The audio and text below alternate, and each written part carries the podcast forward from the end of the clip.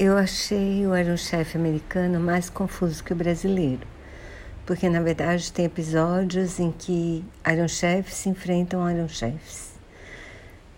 Tem episódios em que dois participantes enfrentam um Iron Chef.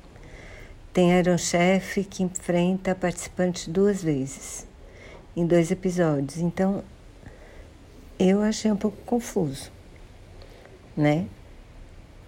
Achei interessante porque os Iron Chefs são bem bacanas, vários dos competidores também são bem bons, eu achei.